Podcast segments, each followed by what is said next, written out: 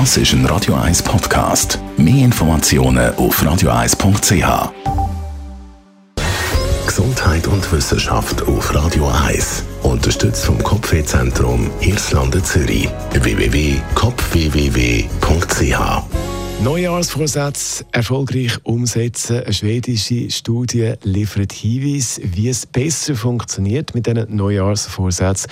Und zwar geht es da auch darum, wie man die Neujahrsvorsätze formuliert. Zum Beispiel, ich will abnehmen, ist nicht optimal. Besser ist, ich möchte fitter werden. Das hat etwas mit Psychologie zu tun.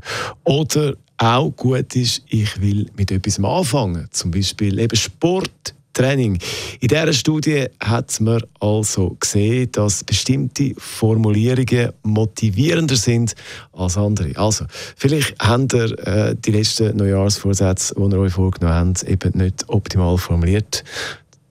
Darum haben sie nicht funktioniert. Also kann man es ja mal umformulieren. Ist ein Vorschlag. Mal schauen. Da ist. Das ist ein Radio 1 Podcast. Mehr Informationen auf radio1.ch.